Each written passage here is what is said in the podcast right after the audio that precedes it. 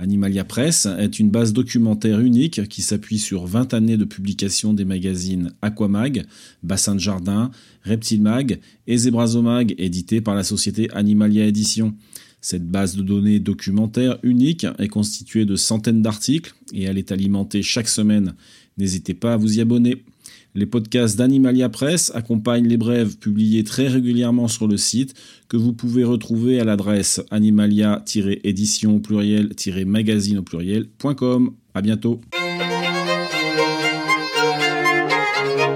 À la tombée de la nuit, lorsque le zooplancton remonte vers la surface de l'océan, les polypes de scléractinière étendent leur dispositif de chasse. Quelle que soit l'espèce, la taille du polype, son anatomie, ses mécanismes sont similaires gonflement du coénosarque, ouverture et éversion du stomodome, extension de la couronne des tentacules et expansion secondaire des filaments mésentériques dans certaines circonstances. Au bout de chaque tentacule, des nématocystes sont disposés et armés prêts à la prédation. Le polype est alors à l'affût de tout animalcule vivant ou particule organique qui touchera l'un des tentacules. À la moindre pression sur l'un des cnidociles bordant le ménatocyste, celui-ci éjecte alors un harpon creux qui se plante dans la proie. Le venin est ensuite expulsé et injecté dans les tissus de celle-ci et les tentacules commencent à tracter la proie vers la bouche du polype. En aquarium, cette stimulation de la mécanique de chasse est la même.